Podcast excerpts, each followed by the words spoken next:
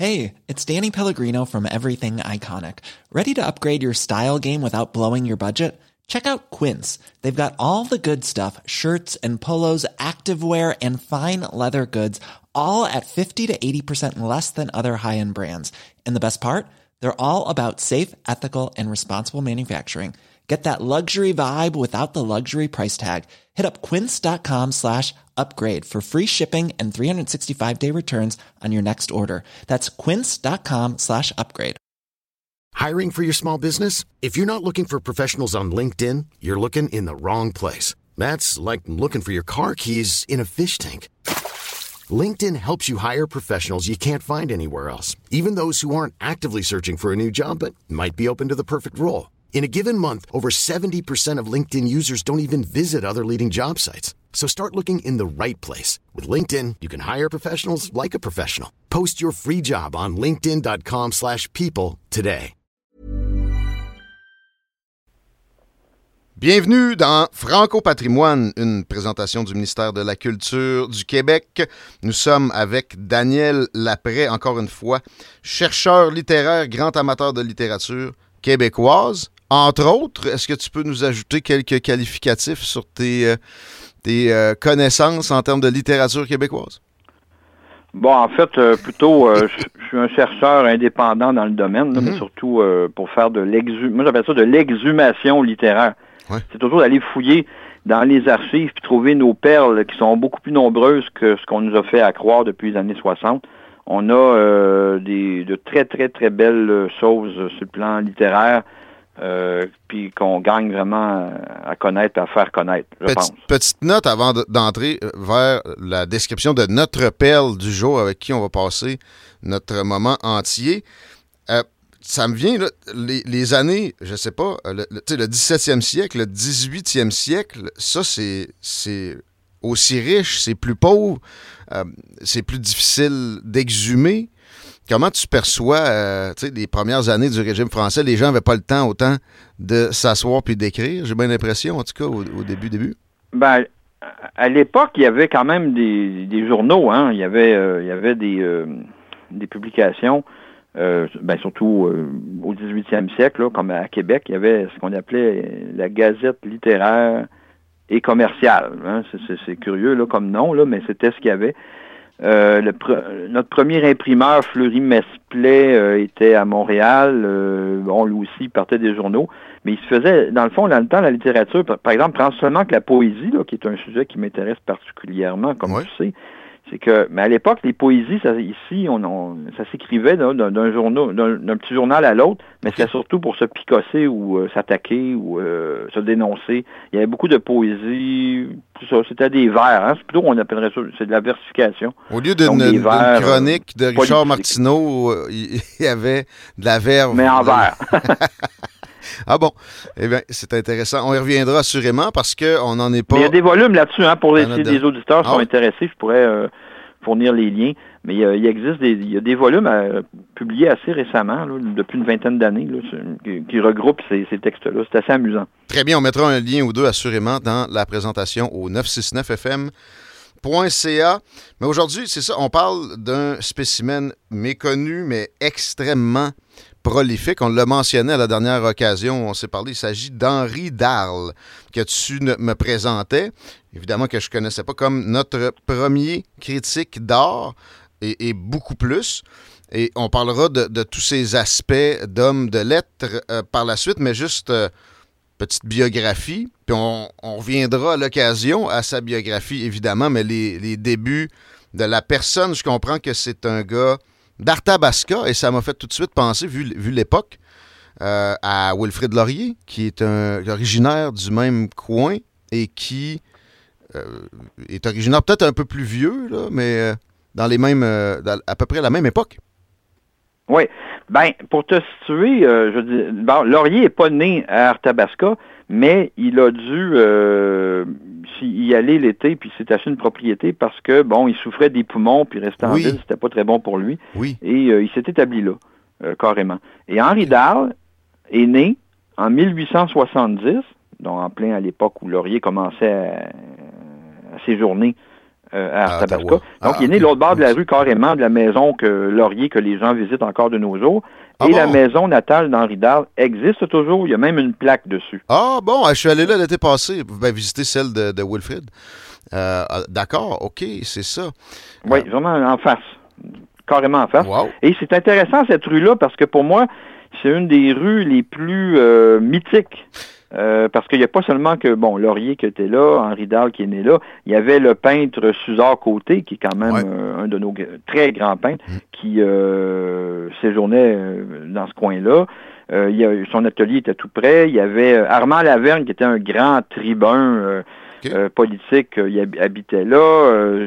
il y avait le poète Poisson, donc Adolphe Poisson, qui était quand même assez connu à l'époque, qui habitait sur le même bout de rue. Tu sais, je reste sur ah à peu près 400 mètres, tu as tout un bout d'histoire. Puis moi, j'organise euh, l'été, euh, bon, pour des amis, des connaissances, des gens qui veulent s'ajouter au groupe, on les reçoit volontiers.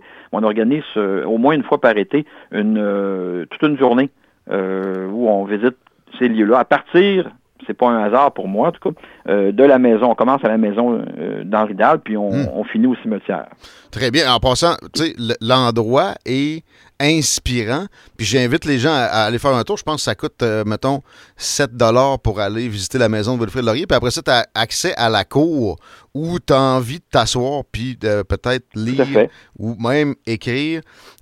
c'est c'est vraiment un endroit, effectivement. Mais invitons, invitons quand même les gens à, se promener sur euh, jusqu'à l'église et au cimetière, là, donc à peu près 400-500 mètres plus loin, parce que là, ils vont voir aussi toutes les maisons de, hmm. ces gens-là qui étaient importants à l'époque. Souvent, il y a encore des panneaux, il y a des plaques. C'est vraiment un coin. Moi, ça me fait rêver quand je vais là. Ben, euh, très bien dit. Euh, puis tant qu'à inviter des gens, peux-tu nous, nous redire, tu as mentionné ton groupe avec lequel tu organises ces activités-là pourquoi pas le, dire pour qu'on le retrouve ben, facilement? Ce que je dirais le plus facilement, c'est de me rejoindre sur Facebook, Daniel Lapré. Il n'y a pas beaucoup de Daniel Lapré, donc euh, donc l'après-midi euh, sans apostrophe. Euh, donc voilà. Daniel Lapré, écrivez-moi. Ça va me faire plaisir de, vous intégrer au groupe. C'est tout à fait gratuit, cette, cette activité-là. Très bien. Allons-y avec Henri Dahl à partir de cette, euh, cette terre si riche en euh, émergence de, spécimens pour notre culture québécoise. Et euh, je comprends que ses débuts comme amateur de littérature se sont produits avec l'apport d'un abbé un peu plus tard, mais je ne sais pas si tu as des détails sur son enfance à mentionner avant. Ben, il est né donc en le 9 septembre 1870, donc comme on a dit, à Arthabasca. Son père, c'était un conducteur de train. OK. sa mère, c'était une Acadienne de souche, donc euh, de la famille Le Prince. Ah bon? Et euh, sauf qu'il est, il est devenu assez tôt l'orphelin de père. Et bon, mais sa mère l'a envoyé faire. Ben, d'abord, il a fait ses études au collège du Sacré-Cœur d'Arthabasca, qui existe toujours. Et après ça, il s'est rendu à Québec en 1877, donc à sept ans à peine, à Québec, chez les frères des écoles chrétiennes. Puis en, 1882, ben là, on le retrouve à 12 ans, mhm. il entreprend ses études au Petit Séminaire de Québec. Et là, moi, j'ai trouvé des, éléments en faisant des recherches où on voit que déjà à 12-13 ans, il s'impliquait dans la vie culturelle euh, estudiantine, surtout en théâtre. Donc, euh, on, le retrouve assez euh, actif.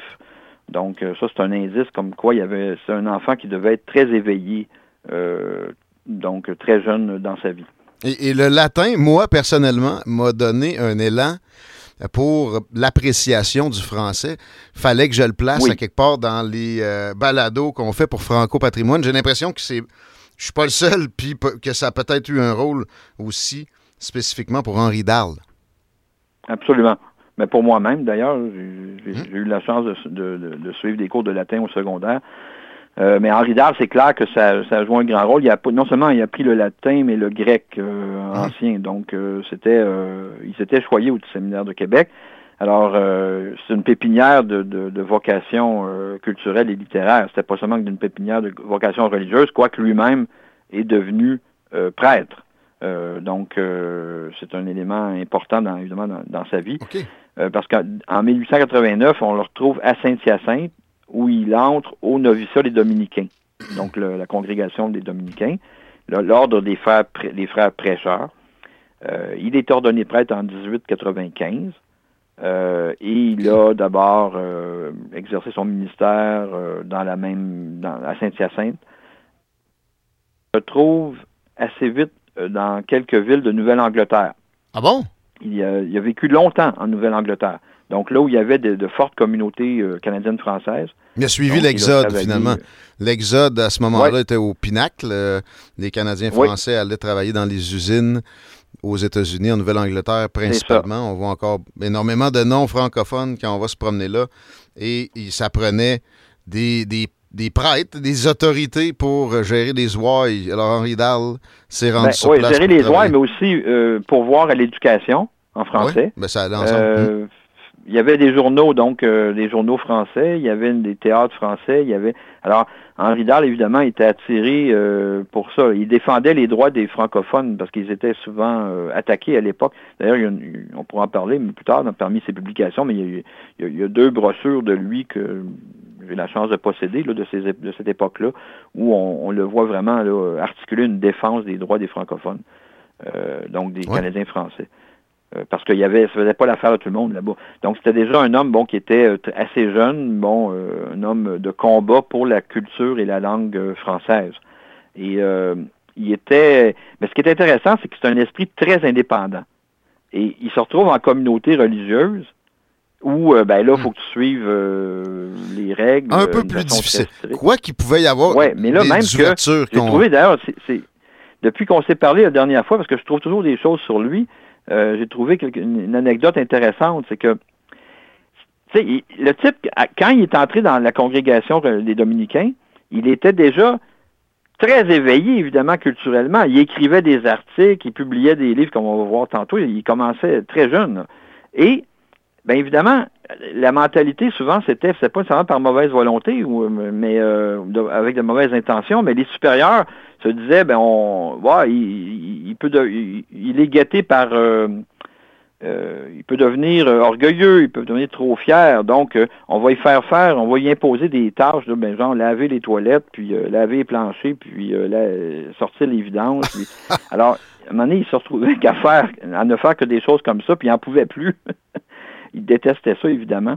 Et il s'en est sauvé, il a pu sortir de l'ordre des dominicains parce que un peintre euh, avec qui s'était lié d'amitié euh, à Lewiston, dans le Maine, là, où il habitait à ce moment-là, où il y avait beaucoup de francophones. Oui, il y en a toujours euh, en, masse en passant. J'ai déjà arrêté de visiter la basilique.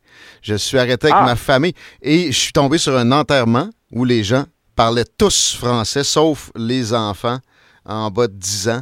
Ça a été fascinant. Ah. Lewiston est toujours une des plus grandes communautés de, de Canadiens français aux États-Unis. Alors, ben, c'est ça. Alors là, ce qui est arrivé, c'est que l'évêque de Manchester, qui euh, était au euh, New Hampshire, avait eu vent par le peintre ami de Henri Dahl. En passant, il faut rappeler une chose. Henri Dahl, c'est un, j'ai oublié de le dire au début, là, mais c'est important. Henri Dahl, c'est un pseudonyme. C'est un nom de plume. Son, vrai nom, c'est Henri Baudet. Il y a Anastase aussi, là, je vois, il y a un nom, long de même. Mais là, OK, le, vrai, le, le, cours, c'est Henri Baudet. D'accord. Oui, c'est Henri Baudet. Et lui, il y avait, il y avait certains caprices. il a changé pour Baudet. Au lieu de DET, c'était DE accent aigu.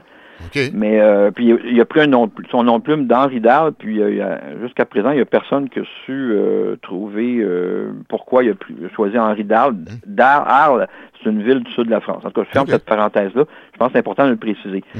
Alors là, ce qui est arrivé, c'est que l'évêque de j'ai dit Manchester, donc au New Hampshire, apprend cette chose-là par le peintre ami d'Henri Dahl.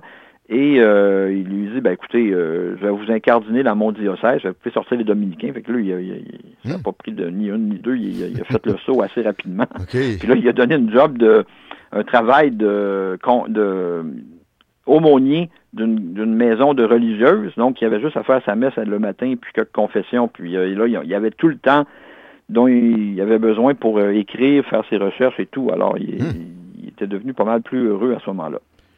Une belle évolution. Et euh, là, donc, il est rendu à Manchester. la, la capitale du New Hampshire, je pense bien. Et euh, il, a, euh, il est sous l'égide de quelqu'un qui veut son évolution. À partir de là, là il, il est à quel euh, âge, à quelle période de sa vie, Daniel? Ah ben, 30 ans à peu près. OK, une trentaine d'années. Ouais. Donc, euh, 30 ans, 35 ans.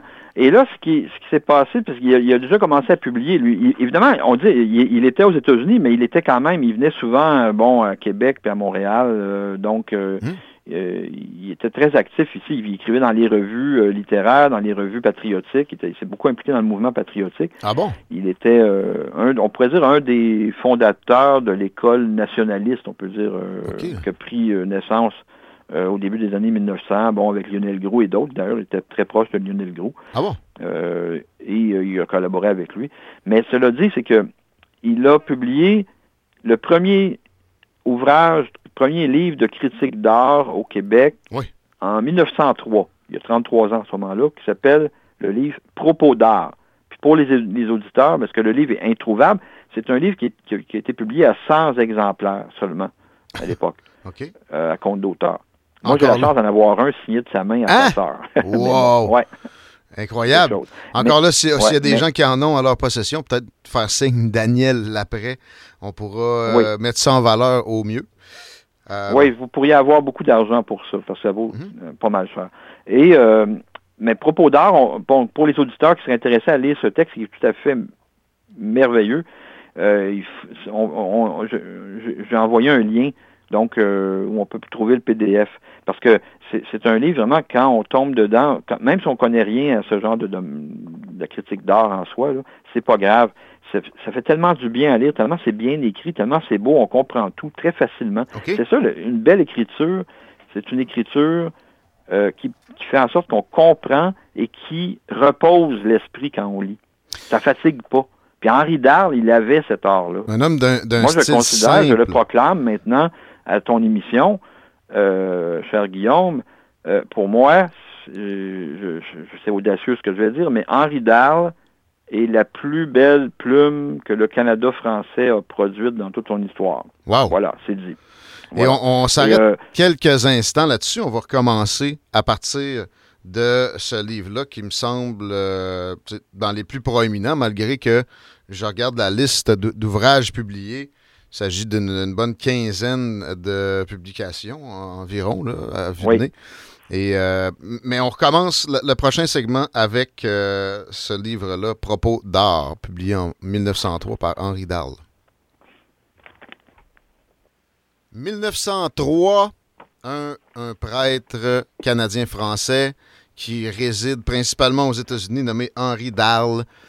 Et euh, il y a un- une publication qui s'appelle Propos d'art, qui amène à la connaissance du monde, dont on disait peu d'exemplaires ou presque plus, euh, mais qui à l'époque a eu une importance assez, euh, assez grande et aussi euh, qui, on espère, on a l'impression, a influencé dans le style de, de- de- de critique par la suite, de belle façon.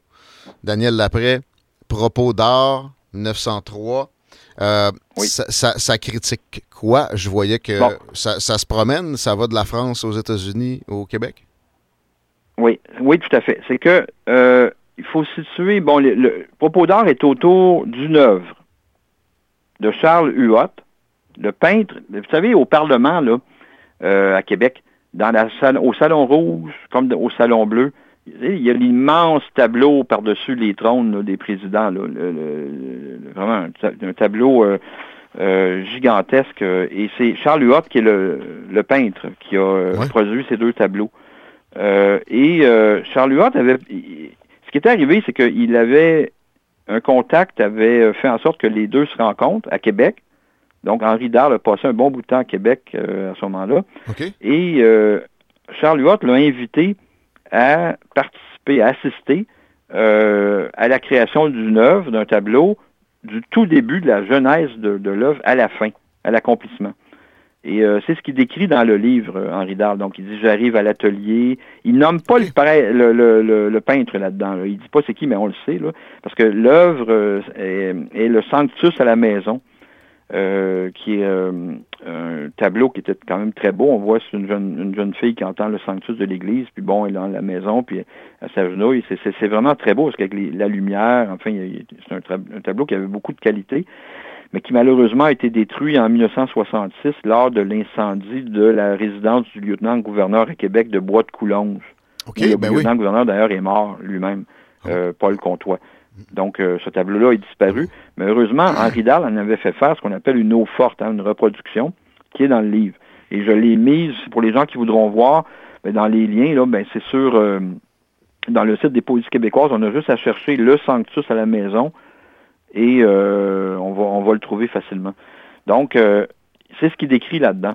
Et le, qui est intéressant aussi, c'est que la préface a été euh, rédigée par un personnage assez spécial en France, qui s'appelait le comte Robert de Montesquieu, qui est un personnage, une espèce de dandy excentrique, euh, un écrivain, homme de lettres, qui faisait des conférences, mais un type flamboyant. Euh, et euh, donc, qu'un petit Canadien français comme Henri Dahl a pu obtenir une telle préface d'un tel personnage, hmm. c'est quand même quelque chose qui était remarquable pour l'époque. Surtout que Montesquieu était quand même un type assez audacieux dans, dans, dans, plusieurs sens du terme, dans, au niveau de la création littéraire et dans sa de sa personnalité aussi.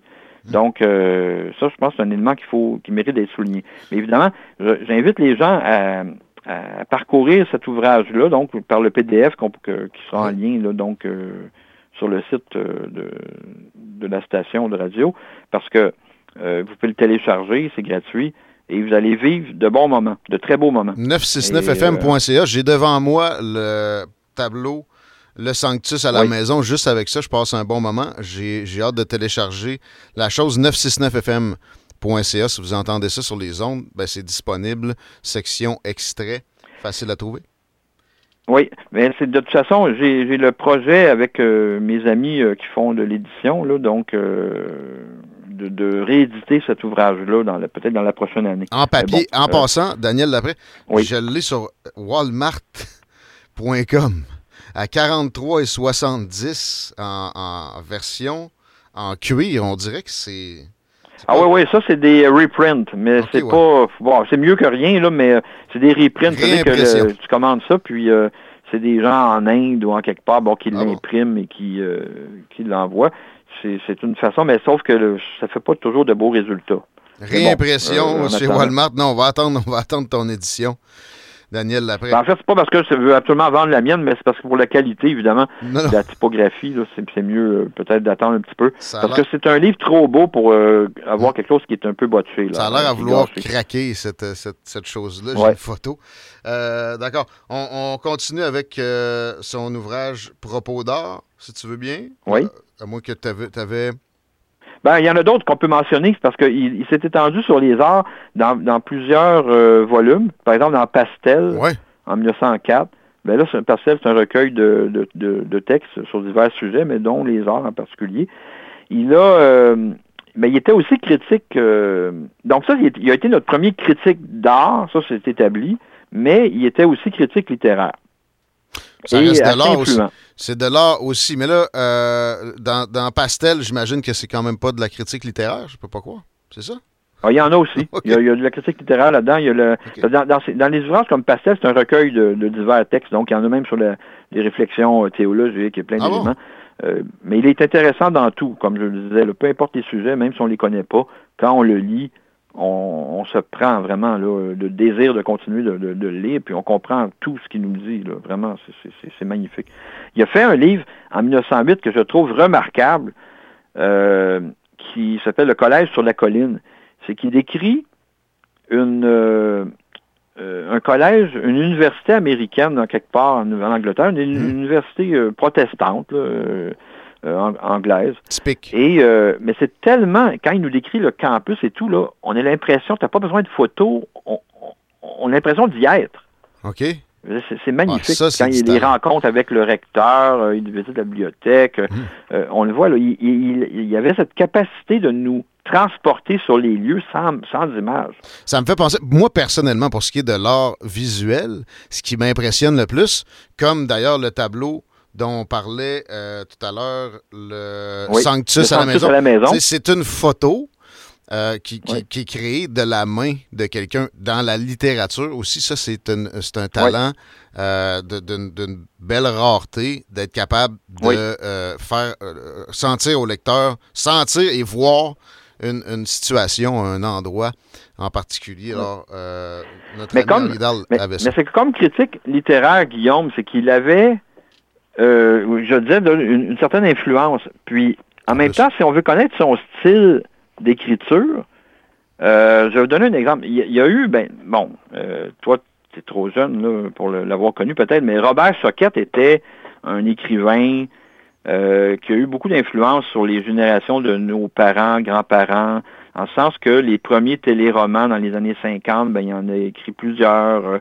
Euh, je me souviens, moi, quand je, dans les années 70, ben, ces téléromans roulaient quand même euh, encore à Radio-Canada. Bon, Ah bon? et euh, c'est un écrivain, c'est un poète. D'abord, avant tout, Robert Choquette est un grand poète, un très beau poète euh, qu'on a produit. Mais il a commencé un jour, lui, là. là. Il y a eu un début, Robert Choquette. Mais Mhm. Henri Dahl est, loin d'être étran- étranger à son début. C'est que Robert Choquette, en 1925, il avait 19 ans. Il a publié un premier recueil de poésie à compte d'auteur. Il a dû faire ça peut-être à, à 100 copies. Euh, Et euh, elle s'appelle À travers les vents. Donc, euh, mais l'année suivante, un éditeur a, trouvé ce recueil tellement bien que, bon, à Montréal, les éditions du Mercure de Louis Carrier l'ont invité à Robert Choquette bon, ben, à, rééditer son, son recueil de poésie. Et là, qui fait la préface? C'est Henri Dahl. Ah bon? Mais là, je vais vous lire un extrait d'Henri Dahl, vous allez comprendre. Je vais essayer de, bien vous le rendre, là, avec ma voix un peu euh, grinçante, mais je vais essayer de bien vous le rendre, parce que là, on comprend euh, tout de, l'écriture d'Henri Dahl quand on... Parce que quand on- on entend ou on lit une telle la fin d'une telle préface, je vais vous citer la fin, là, Mhm. euh, on a le goût d'aller carrément là, de, de- de- de courir dans la première librairie pour trouver le livre. Alors, écoutez-moi bien, là, j'ouvre la citation, d'accord? Mhm. Allons-y. Je me rappellerai toujours cet après-midi de l'été dernier où je reçus son mince volume qu'une lettre timide et charmante m'avait annoncé. Il faisait beau et chaud. Fatigué de la ville, je partais. Je m'en allais dans ce grand bois de pins, de bouleaux et de chênes, facilement accessible, mais où l'on se croirait si loin des vulgarités de la vie ordinaire? Solitude incomparable où je me réfugie comme dans un temple, aux heures où la réalité m'oppresse. Il y a là de hautes falaises garnies d'arbres géants où se balance un murmure très doux, un grand ruisseau qui dessine les méandres les plus capricieux et d'où montent des notes éternelles. Vers le soir, le cœur des rossignols enchante l'espace, et l'air y est tout imprégné d'une odeur balsamique. J'hésitais à emporter avec moi ces poésies d'un jeune inconnu. Qui sait, me disais-je, si j'y prendrai plaisir, ou si elles ne vont pas plutôt me gâter la paix harmonieuse que toujours je goûte dans ce lieu divin? I'm Sandra, and I'm just the professional your small business was looking for. But you didn't hire me because you didn't use LinkedIn jobs. LinkedIn has professionals you can't find anywhere else, including those who aren't actively looking for a new job but might be open to the perfect role, like me. In a given month, over 70% of LinkedIn users don't visit other leading job sites. So if you're not looking on LinkedIn, you'll miss out on great candidates like Sandra. Start hiring professionals like a professional. Post your free job on linkedin.com/people today. Millions of people have lost weight with personalized plans from Noom, like Evan, who can't stand salads and still lost 50 pounds. Salads, generally, for most people, are the easy button, right? For me, that wasn't an option. I never really was a salad guy. That's just not who I am. But Noom worked for me. Get your personalized plan today at Noom.com. Real Noom user compensated to provide their story. In four weeks, the typical Noom user can expect to lose one to two pounds per week. Individual results may vary.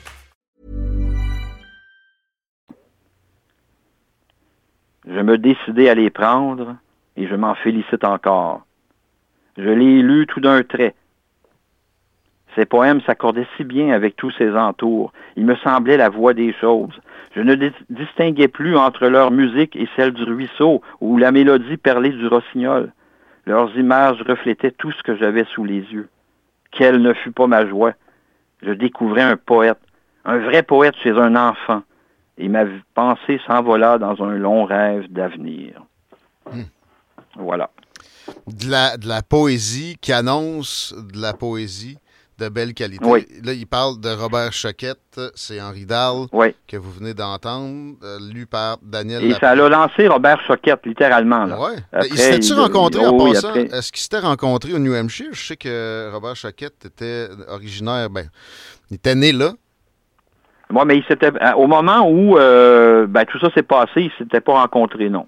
Ah, il l'a reçu par la poste de Robert ah, C'est juste comme ça, parce que Robert Choquette connaissait le nom d'Henri Dahl, il y avait pas de, lien avec euh, le, la zone d'habitation. Mais euh, c'est vraiment. Mais en même temps, ce que, ce que cet extrait révèle, en plus évidemment de, de, de l'aspect poétique, mais ce qu'il révèle, c'est un, aspect de Henri Dahl qui est très, très important de, connaître. C'était sans doute aussi notre premier euh, écrivain promeneur, écrivain de la nature. Il y, a, tellement de beaux textes de lui. Parfois, c'est des petits passages, parfois, c'est des, des, recueils de, de un, son journal, euh, des, choses comme ça. On trouve, il, décrit tellement bien la, la, promenade dans la nature, puisque ça apporte à l'âme, euh, au cœur, à l'esprit. C'est, c'est vraiment magnifique. j'ai encore un autre projet, là, je le dis, là, c'est de, de, de faire une espèce de recueil de, de, de ces textes-là, de ces promenades dans la nature, parce que je pense que ça peut faire du bien à beaucoup de monde euh, aujourd'hui. Alors voilà. Donc c'est un aspect de Henri Dahl qu'on retrouve. Donc, parce qu'il cherchait toujours euh, il, avait, il avait besoin de ces moments de solitude, mais il allait toujours dans les lieux euh, éloignés, dans la nature, où il, sortait, il, rechargeait ses batteries, comme on dirait aujourd'hui. On comprend assez vite son appréciation de ça, d'ailleurs. Et euh, ça pourrait être utile pour les villes 15 minutes qui s'en viennent, pour les gens qui ne veulent pas sortir trop ou qui peuvent pas. Ça, c'est déjà une réalité. on, continue, on continue à parler d'Henri Dahl, qui a été, oui, un auteur prolifique à, à, dans la description de lieux, comme avec la poésie, mais qui a été historien également. Et euh, je comprenais en t'écoutant au début que sa mère était acadienne. Je vois qu'il a écrit là-dessus. J'ai un titre ici qui est assez évocateur. On sent le mélange de lyriciste avec euh, l'historien. En Acadie, les Anglais ont fait pleurer la beauté du monde. C'est une description j'ai bien l'impression, de la déportation des Acadiens. Oui, ben, justement, ça, c'est tout à fait Henri Dahl, ce titre-là, Faire pleurer la beauté du monde. Ce qu'il dit, ce qu'il voulait dire par là, c'est que euh, il avait, il l'a décrit très bien. D'ailleurs, il, avait été établi là-bas, bon, la société acadienne, hein, le peuple acadien vivait paisiblement. Il avait, construit, à partir de rien, défriché des terres, euh, construit euh, toutes sortes de, de techniques pour contrer euh, les, marées, euh, euh, les maîtriser à son avantage, dans l'harmonie. Enfin, c'était comme la beauté du monde, mais qui a été comme agressée. Et il a, c'est important ce qu'il fait sur le, nettoyage ethnique qu'ont subi les Acadiens en 1755, c'est qu'il y avait toutes sortes de théories à l'époque, puis encore même de nos jours, ça se discute pourtant ça ne devrait plus l'être. la vérité a quand même été établie euh, hors de tout doute. C'est que, mais sauf qu'il y a les débats chez les historiens, c'était ben, peut-être que c'était dû la déportation à, un général zélé qui était sur place, mais qu'à Londres, il ne savait rien de ça. Le gouvernement de la couronne britannique ne savait rien de ça. Ça a été fait euh, euh, dans son dos, etc. Henri Dahl a prouvé par les recherches qu'il a faites que euh, non, à Londres, il savait tout puis il pilotait tout. OK. Euh, donc c'était euh, dans une brochure ben, en fait, c'est dans un discours, une conférence qu'il a donnée en 1920 sur la déportation des Acadiens. Il a donné ça au séminaire de Québec et à Montréal. il, a, il le prouve hors de tout doute. Tout est bien démontré. Puis moi-même, je m'intéresse à l'histoire depuis très longtemps, depuis ma prime jeunesse.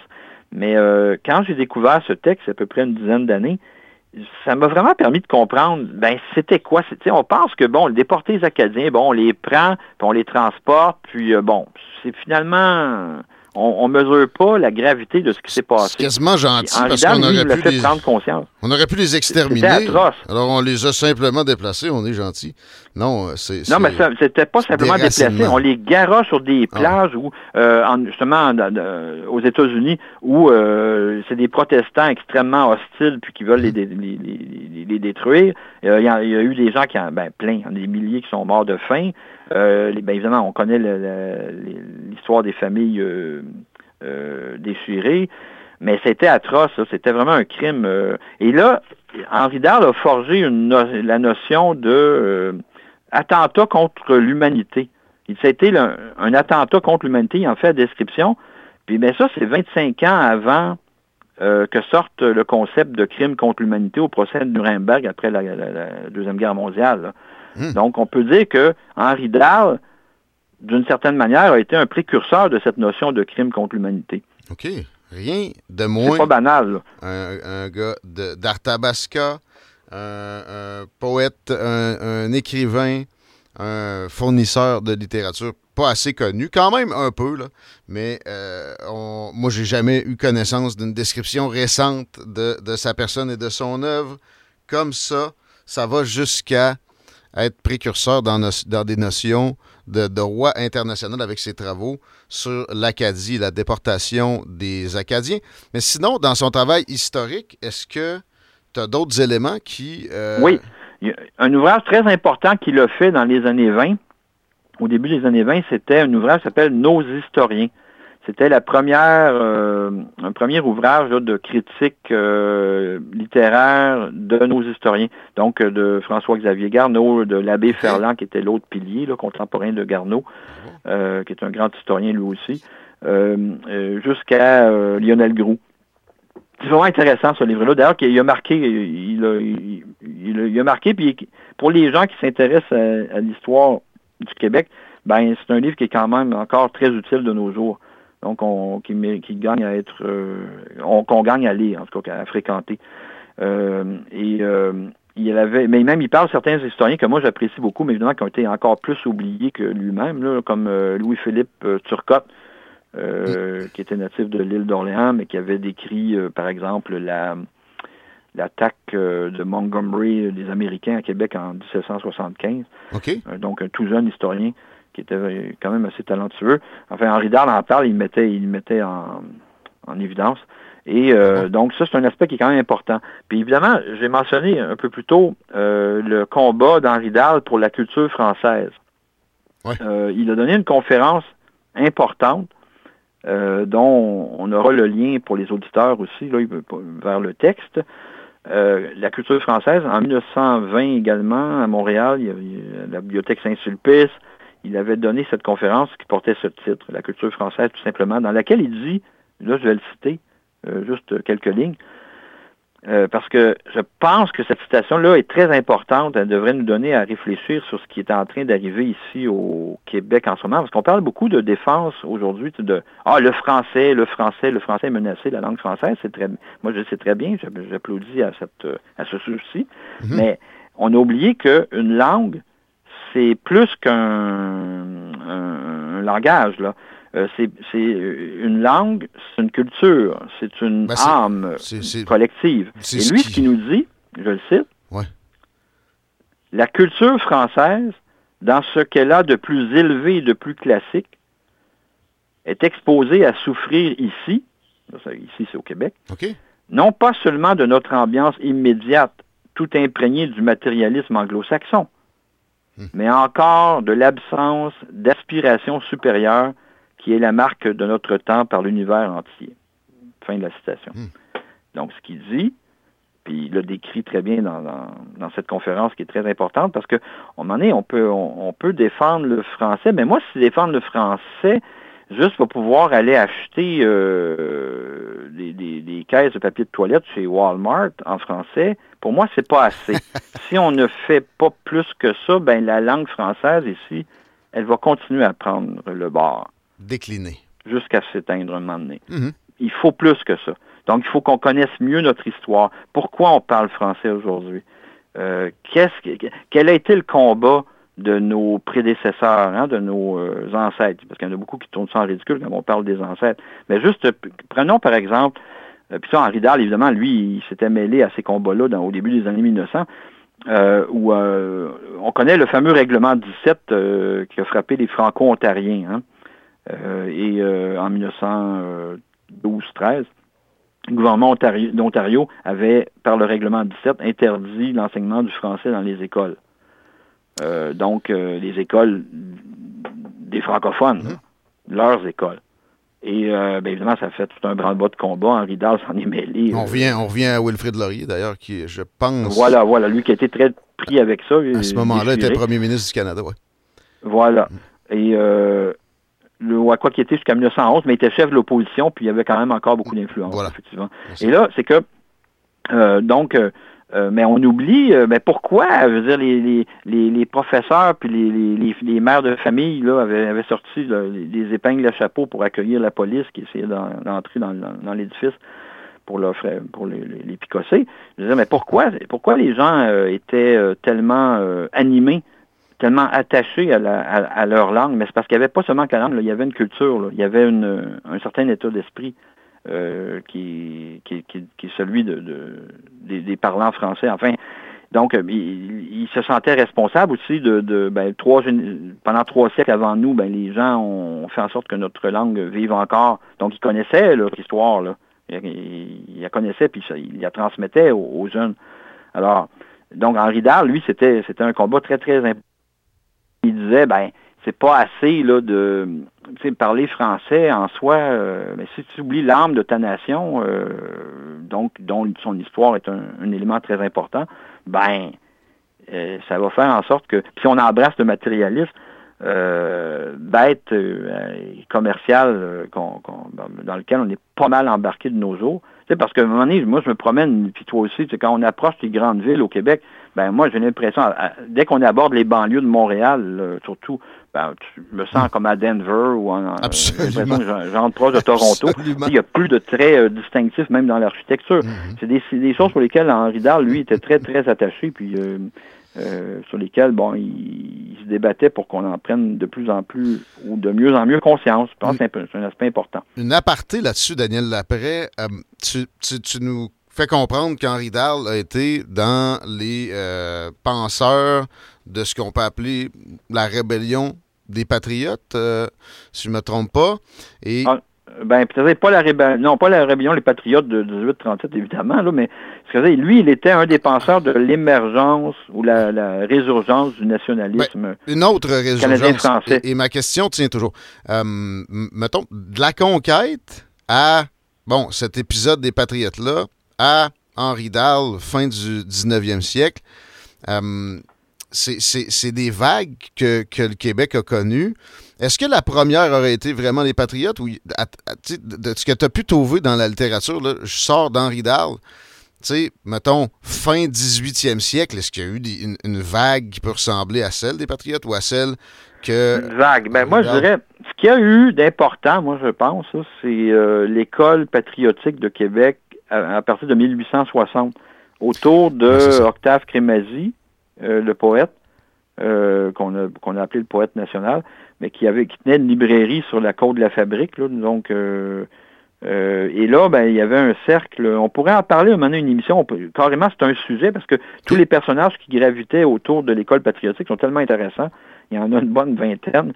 vraiment plus qu'intéressants. Il, y en a, il y en a qui sont même attachants, je dirais, comme Hubert Larue euh, l'abbé Casgrain, qui est un autre personnage assez phénoménal. Mais enfin, mais donc ça, c'était le, l'école patriotique, on dit, c'est une école, mais c'était par la littérature. Ben Ils ont fait, euh, c'est la littérature qui a amené, par exemple, François-Xavier Garneau, c'est la poésie qui l'a amené à faire notre histoire nationale. Hum. C'est ça, les peu de gens ont, saisi cet aspect-là.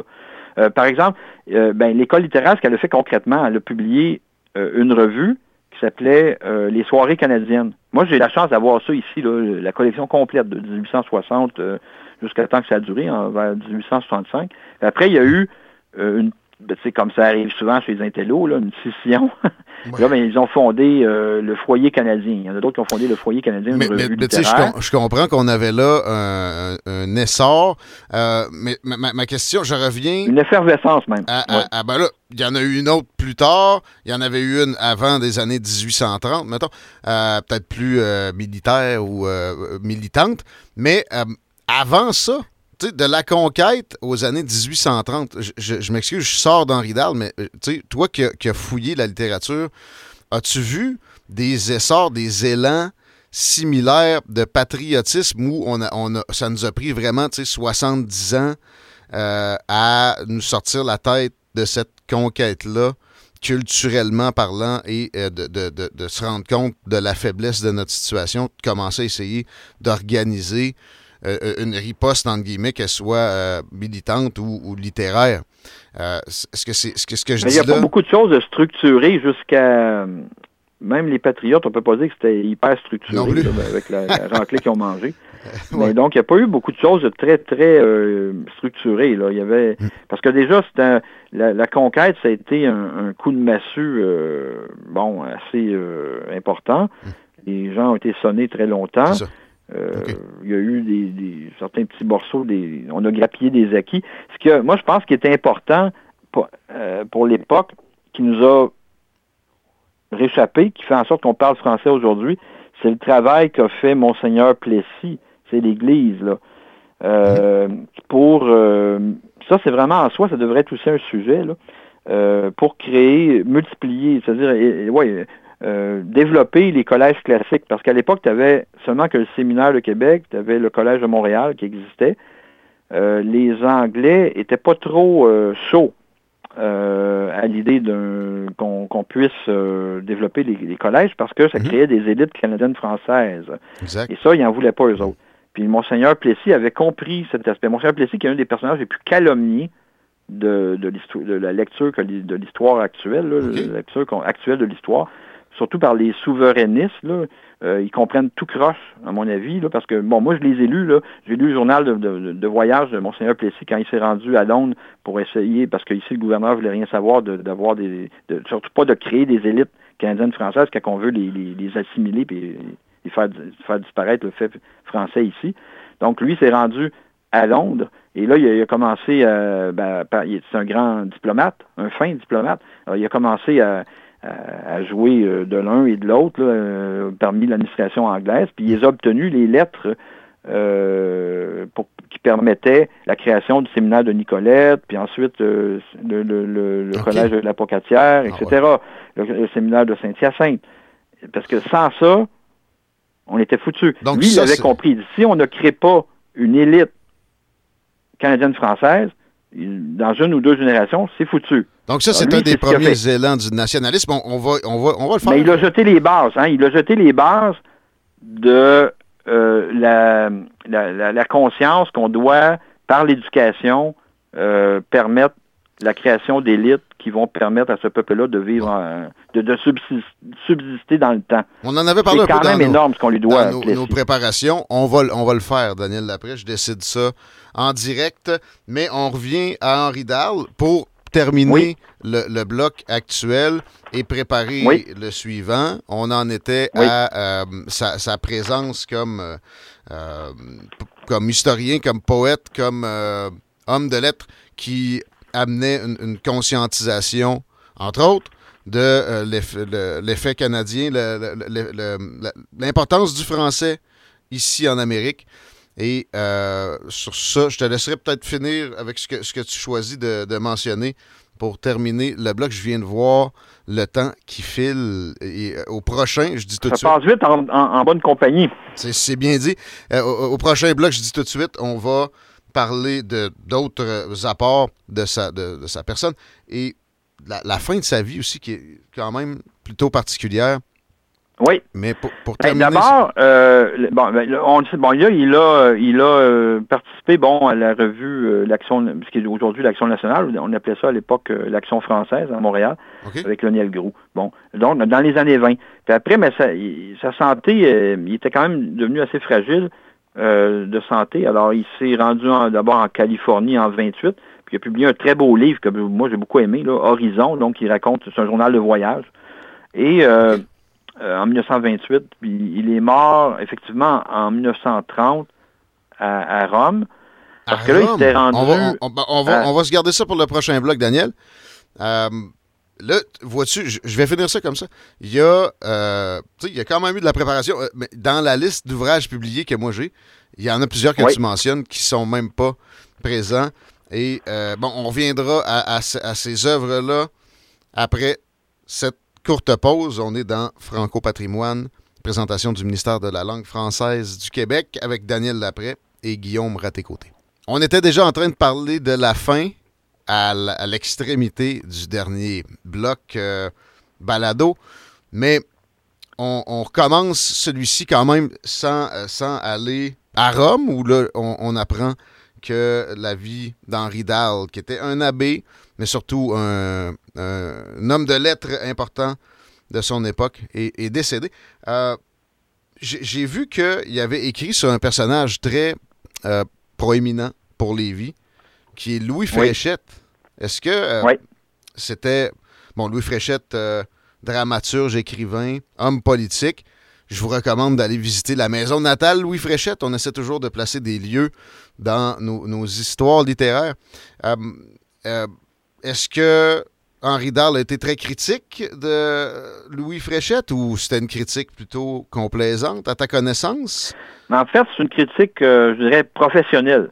Donc, euh, c'est un petit c'est un petit livre qui avait parce que l'université Ryerson de Toronto, euh, à l'époque, ben, a publié une série de, petits livres en français d'ailleurs, euh, donc sur des écrivains canadiens français, dont Antoine Jurin Lajoie et Louis Fréchette. Et Henri Dahl a fait vraiment un, livre qui permet de comprendre, de survoler et d'une façon pénétrante et de bien comprendre l'œuvre de, de Louis Fréchette. Euh, ses, qualités, euh, certaines de ses faiblesses, mais il met surtout l'accent sur euh, la, compréhension de l'œuvre. Donc c'est vraiment très beau. Juste l'écriture encore de Henri Dahl nous nous fait mieux pénétrer l'esprit de Fréchette. C'est ce que je hmm. trouvais dans ce livre-là. Moi, j'ai beaucoup apprécié. Il y a des passages que, dont je me sers beaucoup, moi, dans, dans, mes travaux, des citations, même pour sur d'autres sujets. Donc, c'est un livre qui vaut la peine de, connaître. Très bien.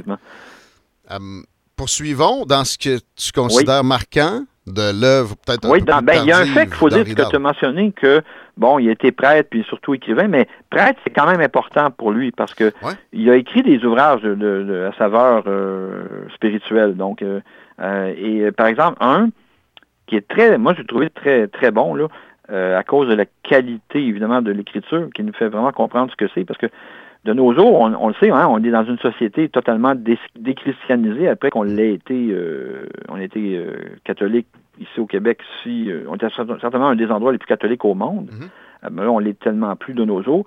Mais c'est quand même bon d'avoir la culture de connaître de quoi il s'agissait.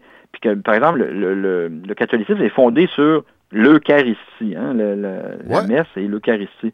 Mais là, il a écrit en 1915, lui, le livre, un livre qui s'appelle Le mystère de l'Eucharistie, qui a été réédité. Euh, d'ailleurs, dans les dernières semaines de sa vie, il travaillait sur la réédition de ce livre-là. Ça veut dire qu'il s'est tenu à cœur. C'est le seul livre qu'il a, euh, sur lequel il a travaillé à une réédition de son vivant. Donc, euh, donc, il a écrit ce livre. Puis moi, je recommande, mais d'ailleurs, là, il y, a une, nouvelle édition qui va sortir en septembre. C'est la première fois qu'un livre d'Henri Dahl est, réédité depuis sa mort, donc depuis 92 ans. Ah bon? Ce livre-là va sortir, parce que même pour les gens qui sont pas euh, catholiques ou même pas croyants, ben, au moins, vous allez savoir de quoi il s'agit, puis pourquoi euh, ben, l'Eucharistie a quand même euh, été au fondement du catholicisme, qui lui-même a fondé la civilisation qui est la nôtre, qu'on le veuille ou non. Et euh, c'est un livre d'ailleurs dont l'écriture euh, permet, encore une fois, de comprendre euh, ce que c'est. Alors, il y, avait quand même lu cet aspect-là sur les, livres de réflexion spirituelle qui sont quand même très beaux et qui valent la peine d'être fréquentés. C'est une partie de lui-même qui est forte et j'ai inclus dans les liens que, j'ai cru bon fournir à nos auditeurs la dernière lettre qu'Henri Dahl a écrite quelques heures avant sa mort subite. Oui. Euh, qui est une lettre très touchante, très belle, où il parle justement d'un poète, encore de la région chez vous, mhm. de, mais qui était un prêtre poète, l'abbé euh, Lacasse et Arthur Lacasse. Mais vraiment bon poète, hein, vraiment un type remarquable. Et euh, qui était curé de Saint-Henri de Lévis. Ah bon? Alors, il faisait... euh, et donc, et là, il- ce qu'il raconte dans la lettre, c'est qu'il il raconte... C'est un ami, hein, il répond à un ami qui lui a écrit, alors qu'il est à Rome, puis il suffoque pendant l'été, puis euh, il s'ennuie du pays, puis il est triste, il est nostalgique.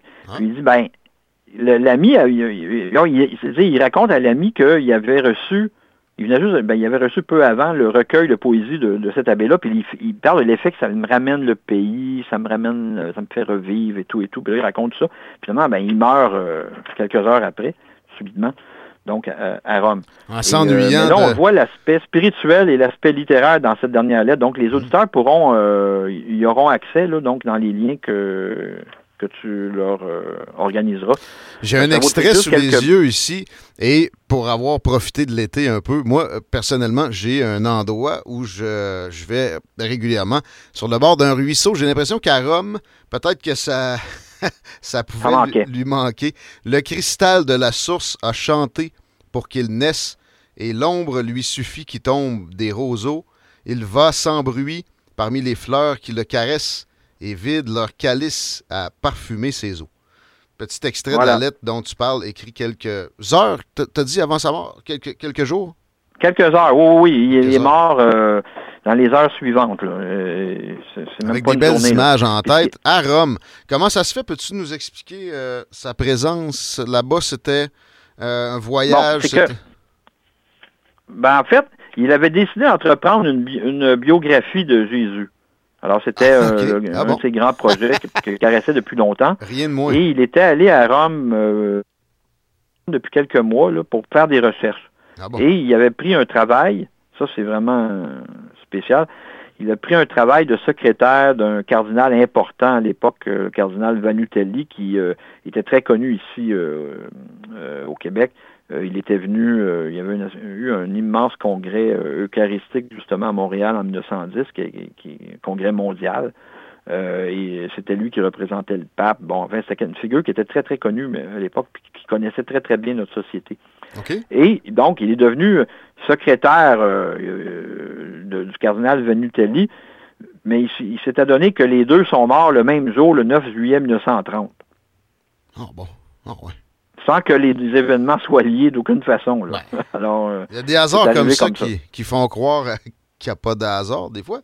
Ah bon? ouais, parce qu'ils l'ont trouvé, Henri Dahl a été trouvé sur son fauteuil, mort probablement d'un malaise cardiaque ou autre. Mort subite. Euh, ouais. Ouais. 59 ans. À 59 ans à peine. Puis il a été, il a été euh, inhumé euh, au caveau des Sulpiciens euh, dans un cimetière à Rome. OK. Puis moi, je te disais, si j'avais des sous, là, assez, si j'étais un fortuné, Hmm. euh, je ferais venir ses restes pour les ramener dans Hey. son village natal d'Arthabasca, Hey. dont il dans le cimetière qu'il a un de ses plus beaux textes, d'ailleurs, c'est quand il décrit le cimetière, puis la vue qu'on a de là et tout, Ah ouais. là, ce que ça lui inspire. Mais donc, euh, Henri Dahl est, donc, est décédé comme ça, on pourrait dire trop jeune, ça certainement. Mhm. Euh, mais les gens ont laissé, il a marqué beaucoup les ses contemporains. Il- en même temps, bon, c'était pas un homme euh, facile, hein, je, je tiens à le préciser. Ah bon? C'était pas un homme complaisant. Tu as parlé de complaisance Ouais. tantôt, je pense que c'est important de revenir là-dessus, parce que lui, il l'était pas du tout. c'est pas parce que tu étais son ami que si tu écrivais un navet, Mhm. que lui allait, si tu lui demandais de publier une critique sur ton livre, puis si lui juge que le livre est pas bon, mais il va écrire que c'est pas bon. Alors, euh, il s'est créé des inimitiés profondes. Euh, par exemple, il y avait un, un, un- un frère, là, un frère Saint-Viateur, qui avait euh, écrit un truc littéraire, là, enfin, Antoine Bernard, qui s'appelait. Et euh, ben lui, il avait demandé à Henri mais Henri Dahl, il, dit, il dit, ben, écoutez, voulez-vous, que si je publie, il l'avertit, là, il dit, si c'est pas bon, je, ah, c'est- désolé, mais euh, je vous, je vous ferai pas de, de louange, là. Mais bon, il, il- il publie sa critique, Henri Dahl, mais c'est un massacre. C'est vrai que c'était pas bon, d'ailleurs. Mais l'autre, Henri Dahl est mort en 1930, l'autre est mort en 1967, euh, Antoine Bernard. Ah. Ben même Antoine Bernard, en- 35 ans plus tard, écrivait encore des choses contre Henri Dahl, des propos médisants. là. Tellement il était aigri. C'est pas toujours Mais- fait des amis. Il était, il était honnête, là. Ça. euh, bon. Ah oui, oui, oui. Ah oui, oui. Il était même. euh, mais il y en a un qui est un personnage très honorable dans, dans l'histoire de notre culture ici euh, au Québec, qui s'appelait Olivier Moreau. Bon, c'est un autre prêtre sulpicien qui a été curé de Notre-Dame de Montréal. Mais c'était lui, Olivier Moreau, c'était l'ami des artistes. Des peintres euh, les plus originaux que tu peux avoir au début des années 1900 à Montréal. Donc, c'est un personnage, moi, que j'aime bien, là, que je trouve vraiment sympathique. Mhm. Puis lui, il a écrit, parce qu'il a écrit un moment donné un, un ouvrage, il a demandé à Henri Darle de faire une critique. Henri Darle a fait une critique très sévère, mais l'autre, au lieu d'être aigri, il l'a apprécié. Il a apprécié son honnêteté. Puis là, il a même dit, je vais citer Olivier Moreau, euh, il dit, il décrit Henri Darle en quelques lignes que je trouve bien.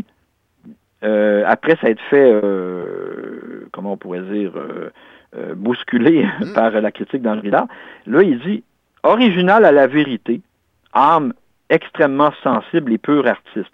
Pour moi, j'ai gardé de lui un souvenir précieux. Il a enrichi nos lettres françaises de quelques volumes qui comptent parmi les mieux écrits et les plus franchement pensés. Fin de la citation. Donc, au sujet d'Henri Darle. Un beau, un beau résumé de ce que, ce que pu être la personne, ses apports. Euh, on a essayé de rendre ça euh, le plus complet possible. Le temps est un ennemi quand même, en espérant que vous appréciez. Mais j'ai une parenthèse que, que je dois ouvrir parce que ça me turlupine. Euh, tu sais, on a quand même une euh, bi- bibliographie intéressante. Il doit rester des, des, des bribes à glaner. On revient avec ce mot-là. Euh, est-ce que, exemple, on a des notes sur ses recherches sur la biographie de Jésus à Rome? Est-ce qu'on a de ses effets personnels? Est-ce qu'on a de la commémoration à son endroit physique, quelle qu'elle soit, au Québec, euh, à ta connaissance? Ben, la seule commémoration, c'est la plaque que sur sa maison natale, ouais. euh, que Robert Choquette, justement, euh, il, il était venu, euh, ben, il était dans les 70 ans à peu près, Robert Choquette à ce moment-là, mais il était venu pour rendre hommage à celui qui l'a aidé à se lancer.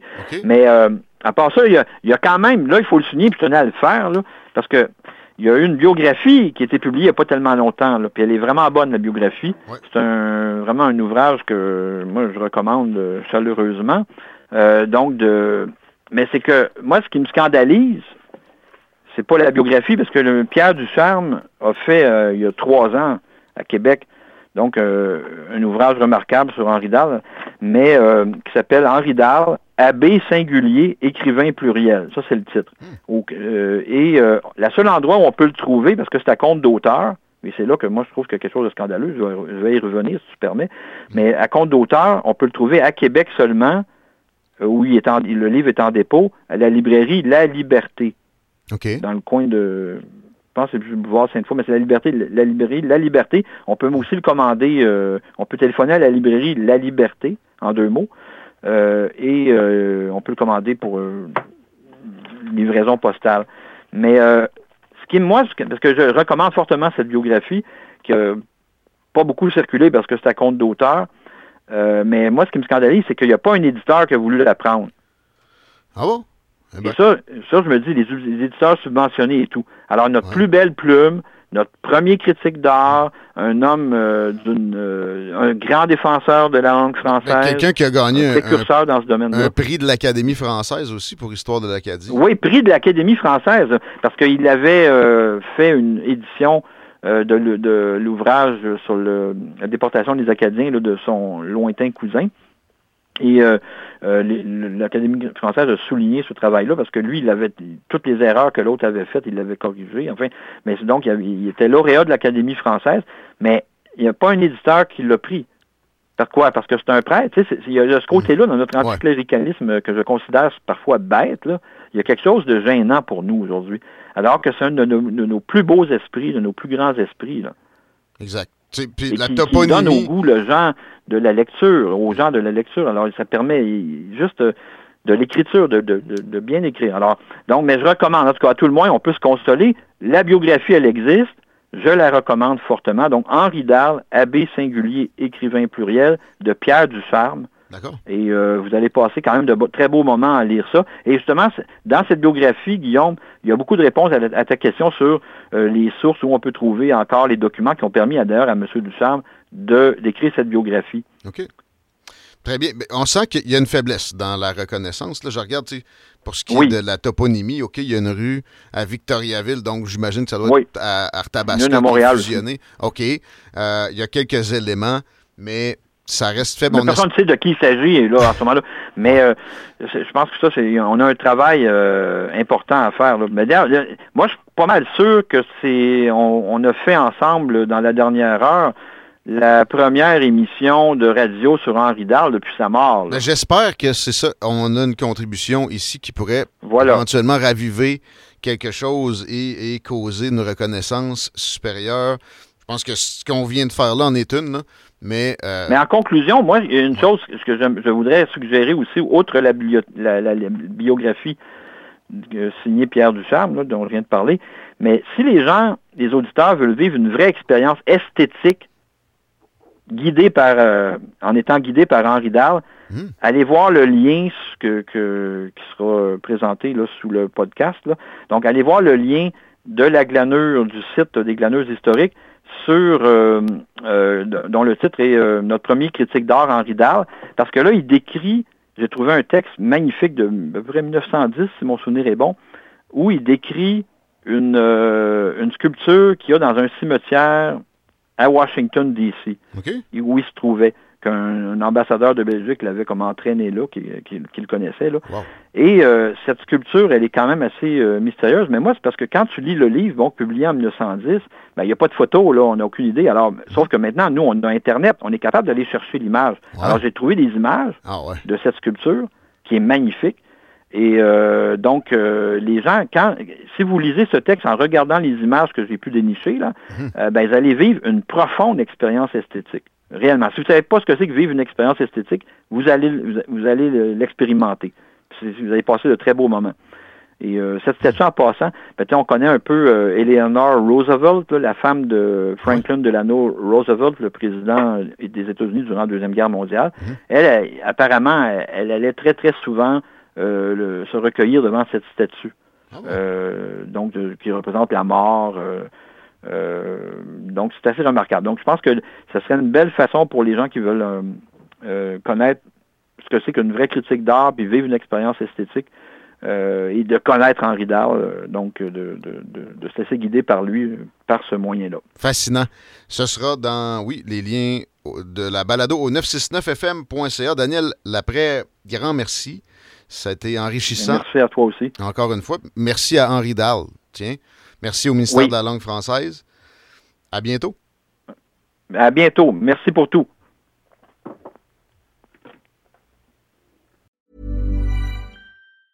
Hey, it's Paige DeSorbo from Giggly Squad. High quality fashion without the price tag. Say hello to Quince.